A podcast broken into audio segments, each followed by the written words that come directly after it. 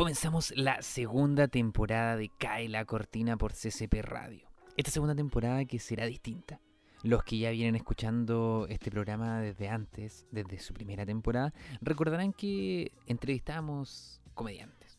Hablamos con comediantes, eh, vimos qué es lo que había detrás de ellos. Vimos qué es lo que estaba detrás de esta persona que buscaba hacer reír a los demás. Vimos que muchos eh, sacaban un niño interno, vimos que muchos trataban de denunciar algo, vimos que muchos intentaban dejar un mensaje u otros simplemente querían hacer reír y llenar ese, ese espacio. Otros les encantaba el aplauso. Y así distintas personalidades que pasaron por esta continuidad de entrevista que tuvimos y en la cual ya cerramos 15 capítulos, 15 gloriosos capítulos en los cuales estuvimos entrevistando y hablando con diferentes comediantes a nivel nacional. Estuvo Luca Espinosa, Vale Zaini, Ángela Díaz Navarrete, estuvo también Guru Guru, El Indio, estuvo mm, Bodoque de Fusion Humor, estuvo también con nosotros Murdoch, que fue el último invitado de Cae la Cortina temporada 1. Y ahora nos vamos con la temporada 2, pero esto va a ser completamente distinto en una cierta parte. En la otra va a seguir manteniendo su esencia. Cae la Cortina es buscar detrás de lo que muestra el artista. Cae la Cortina es ir y develar esos secretos que muchas veces no se muestran, que uno ve el espectáculo y todo es luces, todo es aplauso, todo está bien, pero hay algo que está detrás, hay algo que, eh, que el artista te puede decir o también hay algo que su trabajo te puede indicar. Y lo que vamos a hacer en esta segunda temporada es eso, es buscar en el trabajo del artista, es buscar qué es lo que está detrás del trabajo que se planteó. Para llegar a un gran escenario tiene que haber un trabajo detrás constante. Hay mucho, mucho trabajo para llegar a ese producto final que se te entrega. Y es por eso que en estos primeros capítulos lo que vamos a hacer es analizar Viña del Mar. Eso es lo que vamos a hacer. Es, guste o no guste, uno de los escenarios más importantes para la comedia a nivel nacional. Esperemos que prontamente deje de ser ese escenario más importante y que se pueda levantar un escenario para los comediantes donde se pueda respirar comedia de verdad y no sea un ensalzamiento del morbo. Que no sea una, mmm, le va a ir bien, le va a ir mal, se lo come o no se lo come un monstruo. Mmm, que no sea eso, que, que deje de tener esa presión, que se pueda realizar de verdad un trabajo eh, potente, dedicado a lo que es la comedia y que el público también vaya a disfrutar eh, esta misma comedia. Esperemos que en algún momento suceda eso, mientras Viña sigue siendo el escenario más importante y vamos a hablar de aquello. Y en este primer capítulo vamos a comenzar con uno de los más jóvenes que ha pisado Viña del Mar. Él es Fabricio Copano, Viña del Mar, año 2017. Fabricio, el comediante más joven que pisa Viña del Mar, eh, luego de haber estado participando en el Club de la Comedia, luego de haber estado realizando diferentes presentaciones en Argentina, Colombia, Venezuela, México, Estados Unidos, de hecho está radicado en Estados Unidos actualmente. Fabricio Copano, amigo de la nueva camada de comediantes que viene saliendo y amigo también de la antigua camada de comediantes nacionales. Fabricio Copano es una persona muy importante dentro de lo que es el ambiente de la comedia y con esas armas llega a lo que es Viña año 2017. Vamos a ver que Fabricio Copano presenta ciertas características. Por ejemplo, él aplica muchas reglas de tres. Aplica sobre remate y tiene bastantes cambios de tema. Quizás regla de tres sobre remate no te suena mucho, pero tranquilo. A medida que vamos avanzando vamos a ir explicando de qué se trata cada terminología. Porque en este nuevo Cae la Cortina, si tú no sabes nada de comedia, pero te gusta disfrutar de comedia, te vas a dar cuenta del trabajo que está detrás. Y si a ti te interesa adentrarte en este mundo de la comedia, quieres aprender de la comedia, bien, vas a aprender mucho de terminología, de, eh, analizar qué es lo que se trató de plantear, qué es lo que fue lo que está entre líneas, el subtexto, muchas veces, del chiste. Y si deseas adentrarte un poco más en lo que es la comedia, pues bien, búscame en Instagram, arroba luchinlopez1. Me puedes buscar en Instagram, conversas conmigo, yo no tengo ningún problema en que nos adentremos mucho más en lo que es el ambiente de la comedia. Si te, interesa seguir aprendiendo, seguir buscando más, Luchín López 1. Ahí me puedes encontrar y conversamos, no hay ningún problema, no me doy ningún color. Ni un color, no te va a andar dando color, siu. No, sin colores, sin colores, relax, relax. Y comenzamos con Fabricio Copano, año 2017. Fabricio Copano en los primeros minutos ya logra el primer aplauso, cosa muy muy difícil en, la comedia. Y dentro de los dos primeros minutos Fabricio logra el primer aplauso. ¿Cómo logra el primer aplauso? Pues bien, lanza una premisa muy popular que era de que a los comediantes se le debería cobrar por cada vez que dicen algún garabato. Que de hecho él va a poner Luca los bomberos. Premisa popular. Pero luego dice, esto debemos hacerlo con Chiqui Aguayo, ya tendríamos como tres supertanques. Aplauso cerrado del público y él dice algo muy importante. Muchas gracias. Cuando el, cuando el aplauso se comienza a sentir, el decir muchas gracias lleva a que el aplauso sea mucho más grande porque la gente entiende que debe ser, que es un espacio para aplaudir. Por ende, esta maniobra de Copano es muy muy inteligente, porque lo que termina haciendo es diciéndole a la gente, ahora aplaudan. Y con eso se lleva un aplauso cerrado dentro de los primeros minutos. Muy, muy inteligente. Luego de eso comienza a avanzar la rutina. Y en el minuto 3 hay un juego eh, que después de este del Super Tanker hay un juego con su nombre, de Fabricio. Porque llamarse Fabricio, o sea, mató el elefante en la habitación. ¿Qué es lo que es el elefante en la habitación? Rápidamente, el elefante en la habitación es una, teoría que te plantea que tú, por ejemplo, eres profesor y metes un elefante dentro de una sala y, te, y comienzas a hacer una clase de las manzanas. Claramente los niños no te van a pescar porque es un elefante y tú tienes que hablar de ese elefante y después que hables de ese elefante, ese elefante se transforma en algo familiar y conocido para todos. Por ende, deja de ser tan importante. En este sentido, por ejemplo, si tú estás haciendo comedia y tu nariz es evidentemente muy larga, tienes que hablar de tu nariz en algún momento. Porque la gente lo está viendo y va a ser un distractor y va a ser un ruido comunicativo. En cambio, si tú lo conversas, si tú dices, oye, ¿sabes que mi nariz es un chiste con eso? Listo, se mató, la, dejó de fijarse en eso la gente. Y después puede seguirlo utilizando, claro. Pero ya no es un distractor, sino que es parte de. Eso es muy, muy importante. Y Fabricio lo ocupa de inmediato. Minuto 3, hace un juego con el nombre. Primero habla de las posibilidades, que era entre Tiago y Indio. Luego eso habla de lo sexual, que era obvio lo que la gente esperaba. Pero después eso te dice algo que tú no esperabas. Que era que su hermano se llama Nicolás. Porque lo buscaron en la Biblia. Entonces San Nicolás apareció. En cambio, él le buscaron una TV grama. Entonces tuvo a, tres, eh, a tres casillas de llamarse Willy Sabor. Cosa que es muy, muy buena. Muy, muy buena. Puta, es raro, porque cuando nació mi hermano, mi, padre abrió la Biblia y llegaron a San Nicolás, y se llamó Nicolás. En mi caso abrieron una TV grama Así que tuve dos páginas de llamarme Willy Sabor. Terminado, tiró un chiste popular, luego el elefante en la habitación, luego sigue con el bloque del colegio. Aquí en el bloque del colegio se lanza una cantidad de chistes muy buenos porque son todos por... La, la, mayoría son por identificación, porque todos lo pasamos, todos lo vivimos, entonces simplemente era buscarle la otra vuelta. Por ejemplo, lo de la enfermería, todos sabemos que son precarias, pero el que lo que hizo, el chiste de el pene en la agüita de De hecho, escuchémoslo. Oh, enfermera, enfermera, tengo sida. Ya, mete el pene en agüita de hierba. El chiste del el pene en la agüita de hierba, muy muy bueno. Después de eso sigue con el profe que, vende los uniformes y el niño pirata.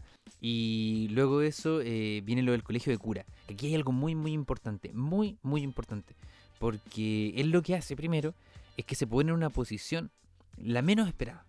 Si tú hablas del tema, él se pone en una posición en la que él quería que lo tocara. Entonces es una posición muy riesgosa. Pero se atreve. Se atreve y sale irioso porque aparte trata del mismo y la gente no, no, no le lanza la culpa a él. Lo limpia de toda culpa. Pero luego hay algo muy importante en este chiste, que él hace un callback. ¿Qué es lo que es un callback? Es volver a hablar de algo que ya se habló. Aquí es el callback del niño pirata. ¿Qué es lo que es el callback del niño pirata en el, en el que él dice, uy, pero es que a, mí los curas no me tocan, ¿por qué no me tocan? Seré poco sensual, seré poco atractivo, seré el niño pirata. Y ahí aplica regla de tres. Regla de tres en la cual dice una cosa, dice otra cosa y en la tercera te cambia de sentido. Te dice otra cosa totalmente distinta y que es la parte chistosa. Lo del niño pirata y eso es un callback. Entonces una regla de tres con un callback aplicado. Luego de eso sigue avanzando, de hecho tiene un discurso social en una muy fuerte cuando habla de la, de la educación en Chile, de que así no se realizarían las colusiones, y luego de lanzar ese discurso muy muy potente en el que saca un aplauso muy fuerte, lo quiebra diciendo, ¿cómo te va a cagar a tu compañero con el que metiste el pene en la agüita de hierro? Buenísimo, buenísimo, pero fantástico, muy muy bueno, muy muy bueno eso. Porque ya era un chiste que estaba en el ambiente, ya era algo que, todos sabíamos que había existido. Entonces, eh, vuelve, vuelve a hacerlo chistoso con, el recurso del callback. Lo trabaja muy, muy bien.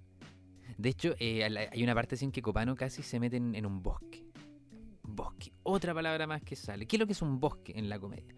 Un bosque es cuando tú te, te metes en, un, en una situación problemática. Eso es un bosque. Si tú te introduces en un bosque, a luz apagada no sabes cómo salir, no sabes qué hacer. Puede pasar cualquier cosa, ya, en la comedia es lo mismo. Si tú te metes a luz apagada a un bosque, puede ser que salgas trasquilado, puede ser que el show se acabe en ese momento, puede ser que todo se vaya, todo se derrumbe. Puede ser que todo se derrumba en ese momento. El momento en el que te metiste a ese bosque y no supiste cómo salir. Por ejemplo, en ese sentido, Jani Dueña se metió a un bosque. Para hacerlo más, más conocido, se metió a un bosque cuando dijo el tema de los niños.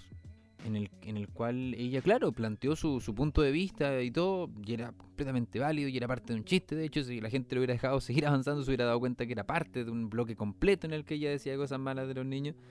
Pero como no la dejaron avanzar y solamente se metió en ese bosque y la gente no la dejó y no la dejó, no la dejó, y, y- y- eso fue lo que terminó gatillando todo lo demás. Ese punto en el que Jani Dueña dijo, habló mal de los niños en un público que completamente romántico, por ende completamente a favor del tema de la familia, por ende completamente a favor de los niños, y lo más probable es que la mayoría de ahí hayan sido mamás, papás. Entonces, claramente eso les molestó. Fabricio Copano aquí, ¿cómo se metió en un bosque con el chiste de la universidad? Cuando dijo, si hay tantas universidades, debería existir la Universidad de Colo Colo. Si está la Universidad de Chile, la Universidad Católica, perdón, debería existir la Universidad de Colo Colo. Claro, ahí es obvio porque divides al público. ¿Qué es lo que haces con eso? En el que termina di- dividiendo al público porque hay gente que le gusta la U, gente que le... Entonces, claramente eso es rivalidad. Pero él se metió al bosque con linterna. Eso fue lo que hizo. Fabricio Copano tenía una linterna en la mano y se metió al bosque. Y tenía un mapa. Tenía un mapa y una linterna. ¿Qué es lo que es eso? Que Fabricio Copano esto lo debe haber probado muchas veces. Y lo debe haber hecho. Y se dio cuenta que generaba eso, pero tenía que tener chistes muy, muy buenos después para poder dejar a todos contentos. Y después viene el chiste de, ¿qué pasaría si una persona dice, eh, me saqué un azul? ¿Cómo que un azul? Lo increpan. Después hace el juego de palabras con, oye, dejé la prueba en blanco, bueno, el campeón. Entonces, listo, termina entendiéndose que es un chiste simplemente. Y al final, porque muchas veces la gente se lo toma a lo personal. Sobre todo estos temas que son así como controversiales. Como lo que pasó con Jani Dueñas, pues, cuando ella dijo, me cargan los niños. Entonces la gente se lo tomó personal, como que, ay, ¿por qué odia a los niños? Ya, Yo amo a los niños, ella tiene que amarlos. No, simplemente era parte de un chiste, era una premisa. La premisa es una idea planteada, que tiene un porqué de fondo. Entonces Jani Dueña dijo, me cargan los niños. ¿Por qué le cargan los niños? Y ahí tenía que venir lo chistoso, que es el remate. En- y Fabricio Comano lo que hizo fue esto. ¿Por qué no existe la Universidad de Colo Colo? Y después responda al por qué. Porque bla, bla, bla. Y en- se entiende que es un chiste, pero la gente, claro, se lo toma a lo personal. Al tiro empezaron las pifias. Las pifias por parte de la gente que no es de Colo Colo. Y, la- y los aplausos por parte de la gente que es de Colo Colo. Y se lo toma personal, pero después de eso Fabricio Copano sale jugando. Tiene una linterna en su mano. Fabricio Copano tiene una linterna y tiene un mapa. Salió recopado. Y listo. Llegó y siguió avanzando. Por ejemplo, en el mismo sentido de que las premisas tienen que tener un porqué, eh, nos topamos con lo de Chilevisión. Él dice que Chilevisión es Kuma. ¿Qué es lo que te produce a ti? Si, si yo te digo, oye, ¿sabes que Chilevisión es Kuma? ¿Por qué Chilevisión es Kuma?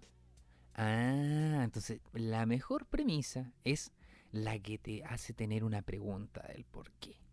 Ejemplo de esto de lo que pasó con Chilevisión era, ¿por qué Chilevisión es Kuma? ¿Por qué es Kuma? Y empieza a decir, por tal, porque quiso contratar a un, yo estoy seguro que quiso contratar a un solo Power Peralta. Entonces, cosas por el estilo. Y después de eso, claro, puede ser un- un- una lista muy, muy grande, pero te plantea una premisa clara que te hace preguntarte un porqué. Después de eso, de hecho, sigue avanzando con el tema de, de los chistes de las teleseries, que son chistes por comparación, en la cual tú comparas dos cosas y una de esas dos es la que tiene el, el elemento cómico. Otra parte muy, muy buena de Fabricio Copano en esto es eh, cuando habla de los pitufos. Cuando habla de los pitufos, pero mm, fantástico, es muy, muy bacán cuando habla de los pitufos porque lo que hace es transportarte algo que tú nunca te imaginaste. O bueno, quizás sí te lo imaginaste, pero él lo planteó muy, muy cómicamente. Yo creo que muy pocas personas se lo imaginaron. De esa vuelta que le dio a, lo de los, a lo de los pitufos. Porque claro, los pitufos son seres imaginados, son seres, son seres de fantasía. De hecho, mira, imagínate que ni siquiera en la película, en el live action, live, lo dije bien, live action, live, live action, en la película de la vida real de la cuestión, de los pitufos, ni siquiera trataron estas cosas, ¿cachai? En lo cual, ¿qué es lo que pasa? Los pitufos siempre hablaban con pit hoy tengo un pitufo, un pitufi plumón, hoy tengo la pitufi libreta, tengo la pitufi casa, la pitufi... fre-". Pero ¿qué pasa cuando a un pitufo le pasa algo grave o algo de muy de adulto que sobrepasa la fantasía infantil? ¿Cómo se le dice? eh, ¿Sabes qué? Eh, llegaron los pitufi exámenes y tienes un pitufi tumor y te vas a pitufi morir. Ese fue el chiste de Copano. Fantástico, fantástico, porque eso fue buscarle la quinta pata al gato. Fue darle vuelta y tratar de buscarle qué, puedo buscar aquí, qué, hay de los pitufos. Eso yo creo que tiene que haber nacido quizás en un ping-pong con amigos, así como, ya, tema los pitufos. ¿Qué se puede buscar de los pitufos? Pa, pa, pa, rebuscar y rebuscar. Que de hecho era, el, el- el- era la forma en la que trabajaba mucho el Club de la Comedia. Ya, aquí hay un tema, los celulares. Entonces cada uno buscaba cosas de los celulares, analizaba, buscaba y después de eso se juntaban todos y decían como ya, ¿qué buscas? ¿Qué pillaste los celulares? Esto, ya, pero y si, y si ya, ¿y los celulares, ¿por qué no tienen esto? ¿Por qué esto? Va, y buscarle, y buscarle, y buscarle. La comedia está en eso, la comedia está en escarbar, es ser un topo, un topo. La comedia está en ser un topo de los temas. Si tú ves un plumón, a ese plumón tienes que buscarle más cosas, más, busca más cosas, algo tiene que haber de este plumón. ¿Qué pasó con este plumón antes? ¿Qué pasó? ¿Qué va a pasar con este plumón a futuro? ¿Qué va a pasar con... No sé, ya, no, otro ejemplo. La comedia está en ser un topo. La comedia está en ser un topo de la información, en ser un topo de los temas. Por ejemplo, un perro. Divaguemos rápidamente con un perro. ¿Qué pasó con un perro? Un perro, tienes que buscar qué pasó antes con un perro, qué vive un perro, qué siente un perro, qué puede hacer un perro, qué no puede hacer un perro. Preguntarte, preguntarte, preguntarte cosas. Por ejemplo, rápidamente, un perro muere. Tiene pulgas el perro. ¿A dónde se van esas pulgas? ¿Emigran? ¿Cambian de casa las pulgas? ¿Saben que el perro murió? ¿Se siguen quedando ahí un tiempo? ¿Qué comen las pulgas? ¿Se van juntas todas o, viven individuales? Las pulgas son nómades y te podés ir después por las pulgas, ¿cachai? ¿Las pulgas son nómades o son sedentarias? Eh, la- las pulgas, como te digo, viajan solas en manada o son más bien solitarias y cada una se va para el perro que quiere. ¿Cómo se enteran que el perro murió o no murió? ¿Hay alguien que le informa? ¿Qué sucede con eso, por ejemplo? ¿Qué pasa con un perro cuando muere y las pulgas? ¿Dónde se van? Ya eso le puedes seguir buscando y hincando el, hincando el diente. Y ahí ir sacando cosas cómicas.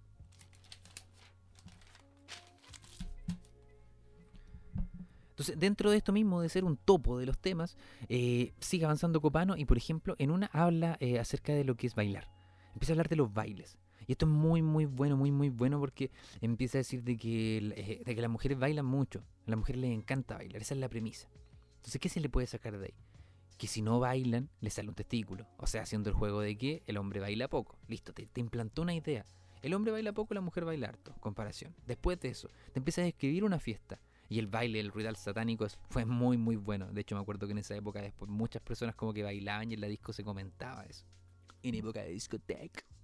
Entonces, de- ya y claro, y después te da el sobre remate que es el tema de que va a aparecer Dimonda y que Fabricio Comano hace mucho eso, mucho, mucho, que es el tema de que te digo algo real, te describo eso real y después te digo algo de fantasía, inesperado.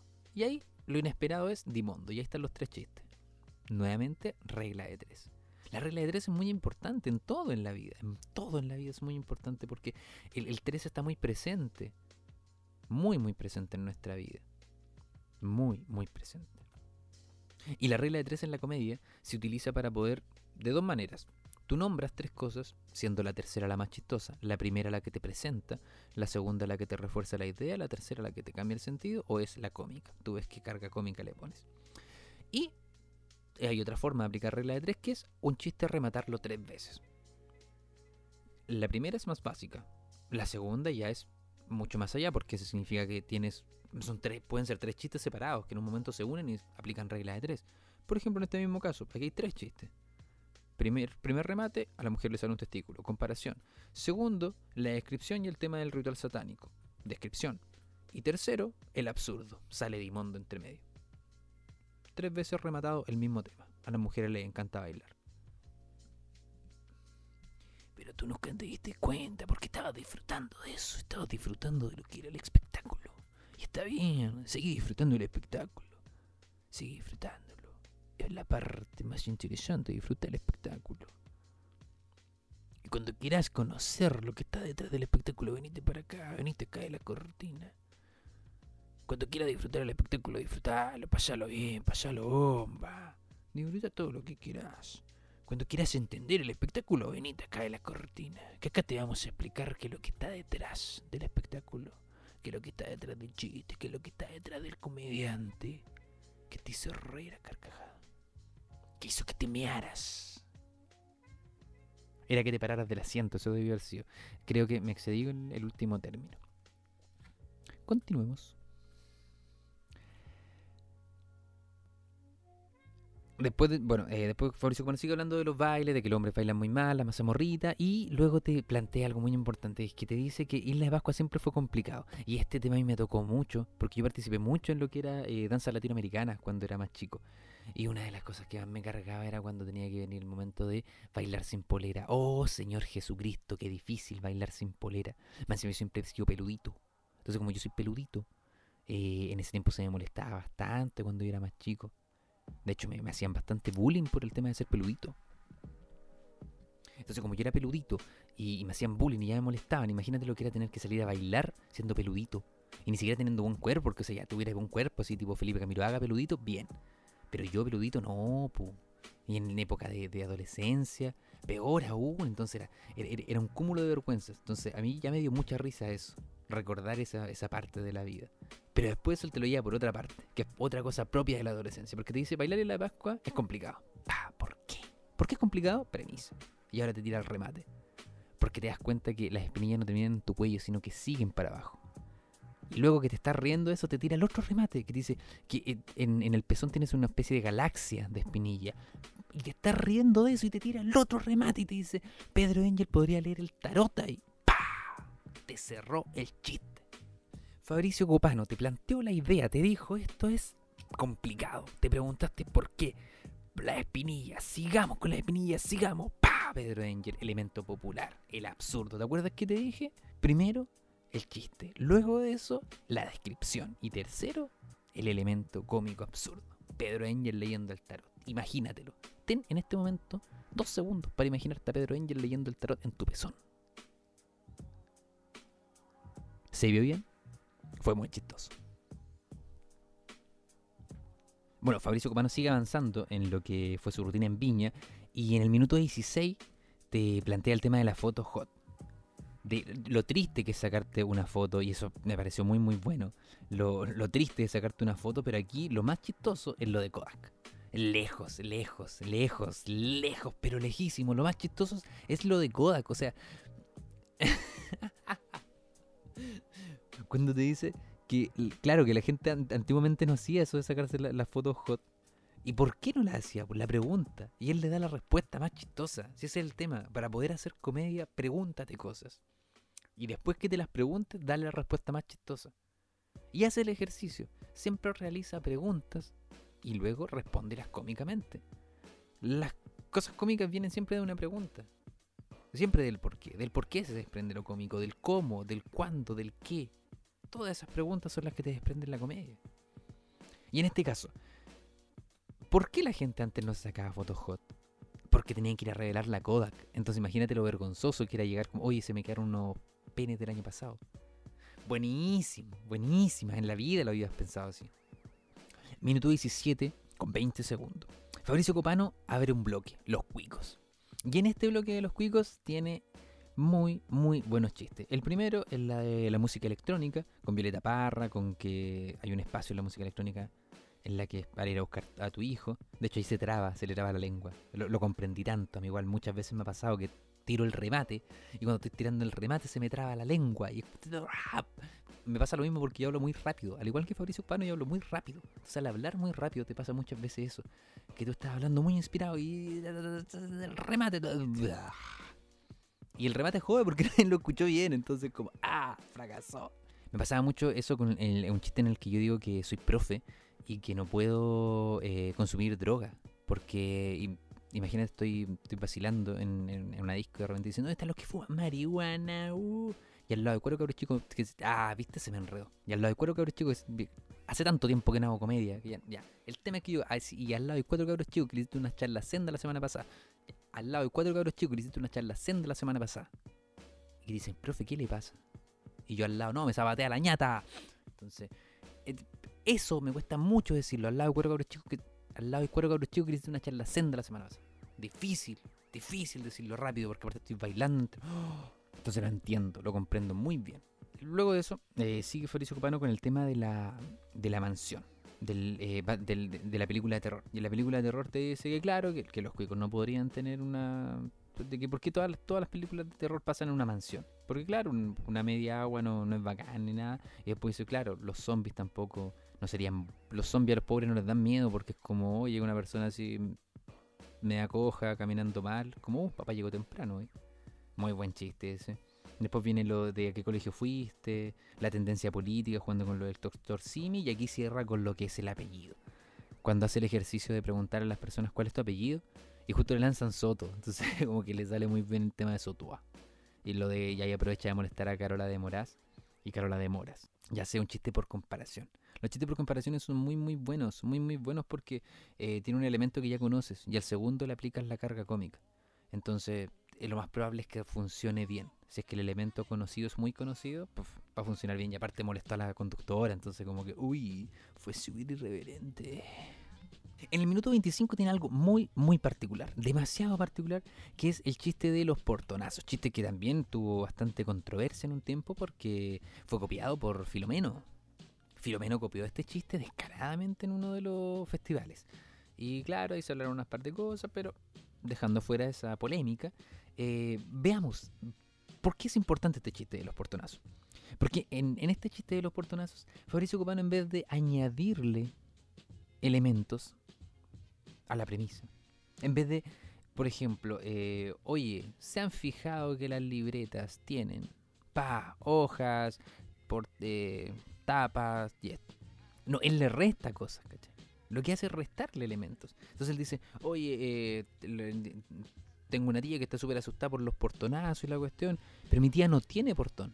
Le quitó. Pero mi tía ni siquiera tiene auto. Le quitó. Pero mi tía ni siquiera está viva. Le quitó la vida. Entonces al final lo que hace es destruirte ese primer personaje que te inventó. Le quita todo para que nunca exista. Si esto tú lo dices al revés, no es chistoso. No tiene cómo ser chistoso, pero si le vas restando es muy, muy bueno. De hecho, en ese sentido me acuerdo de Sergio Veloso, comediante de acá de la zona de Concepción, que tiene un chiste eh, con una fórmula similar, pero lo, eh, lo trata de manera distinta. En el cual él habla del, de que de que su mamá ponía las notas en el refri, pero que en realidad ni siquiera tenía refri, en realidad ni siquiera tenía... ah, pa, pa, empieza a quitarle. No te voy a decir de qué trata. Si quieres puedes escucharlo en algún momento. Y ya para ir cerrando, y aquí es necesario que escuchemos el chiste de los emojis de Fabricio Copano. Y el pobre Takechi de responder ahí como japonés. "Otakarakata". Como hablan los japoneses. Que se ve un tipo japonés y el otro que es como, Otoro. Muy, muy bueno, muy, muy bueno, muy, muy bueno. ¿Por qué? Porque aquí lo importante es el acting vocal que tiene. Aquí lo que te hace es que te cuenta cómo lo diría un japonés y después de eso te hace un chiste sobre lo mismo que él acaba de decir, entonces sale muy, muy natural. Pareciera que como que en ese momento se le ocurrió eso. Porque después de la risa como que lo empieza como a analizar y eso es muy, muy, muy rico de verlo. De ver como que él está hablando algo y de repente, se le ocurrió en ese instante. Claro, eso está preparado y todo, pero es, le sale muy, muy natural. Entonces es muy, muy entretenido ver, ver ese chiste, escucharlo. Y aparte, Takechi, ¿pero qué hiciste? Y, y- y to- todos los tonos, después como imita a los japoneses y hace la doble voz, es muy, muy bueno. Y ese chiste se basa en ese acting vocal. Ese chiste sin ese acting vocal pierde toda gracia. Y eso es muy, muy importante. Lo, hay muy buenos chistes escritos y otros chistes que son muy buenos actuarlos. Vamos a ver próximamente a Sergio Freire, uno de los mejores actuadores de chistes nacionales. Uno de los mejores actuadores de chistes nacionales, Sergio Freire. ¿Por qué? Porque muchas veces eh, hay personas que son capaces de decirte un texto y el texto es bueno, listo, es cómico, te da risa. Pero hay otras personas que son capaces de eso, actuártelo. Y eso le sube mucho más, florea el chiste. Florear el chiste es muy, muy importante. Bueno, en ese sentido vimos entonces que Fabricio Copano es una máquina de la regla de tres. Es capaz de aplicarte regla de tres en su chiste de una manera descomunal. Es capaz de describirte tres cosas y la tercera, hacerte la cómica, primera regla de tres.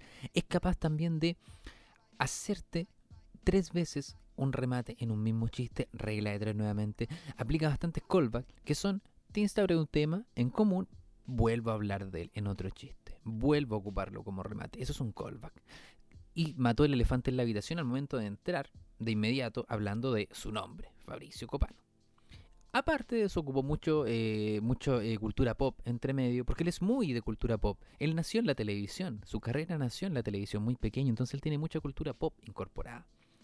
Y vimos también de que Fabricio Copano es capaz de hacerte pasar por una infinidad de temas y entre medio también hacerte pensar, porque hubo bastante discurso político. Y de hecho, uno de los mejores discursos políticos es con el que vamos a cerrar este capítulo. Nos vamos con las mismísimas palabras de Fabricio Copano entre medio de su show. Y espero que esto nos haga pensar y nos haga reflexionar en torno a la labor del comediante. ¿A qué es necesario que el comediante ataque al poder? Es necesario que el comediante diga las cosas que muchas personas no se atreven a decir. Pero ojo, no le entreguemos toda la responsabilidad al comediante. Porque también hay una acción individual, hay una acción colectiva, hay una acción política y hay una acción diaria en la que cada uno puede ir generando ese cambio. Y no es necesario que el comediante vaya cada cuatro años, perdón, que los comediantes vayan todos los años a decir las cosas que están mal y que nos esperemos a que ellos lo digan. No es necesario de que cada cuatro años pensemos de que vamos a cambiar el mundo a través de las elecciones. La política se hace todos los días, la sociedad se construye todos los días y todos somos seres individuales y colectivos, políticos, que podemos hacer un cambio. Este fue el primer capítulo de Cae la Cortina, versión 2.0 por CCP Radio.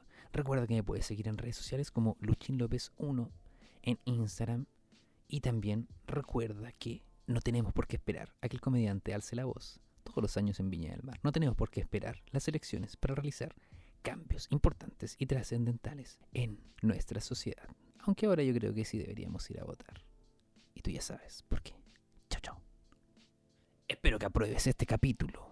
Espero que apruebes esta temporada. Y espero que apruebes esto que se viene. Apruébalo. Aprueba este capítulo. Apruébalo. ¿Por qué no lo vas a aprobar? Apruébalo.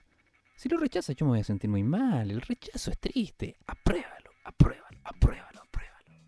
Y esa agua no puede ser, no puede ser, porque yo creo que es hora de que de verdad nos enojemos cuando nos cagan, de verdad, es hora que nosotros como ciudadanos nos organicemos, porque no sirve de nada que vengan los humoristas acá todos los años a decir, puta, hasta Oriana ha estado más tiempo encerrada que Jovino Novoa, si igual los hueones nos van a cagar.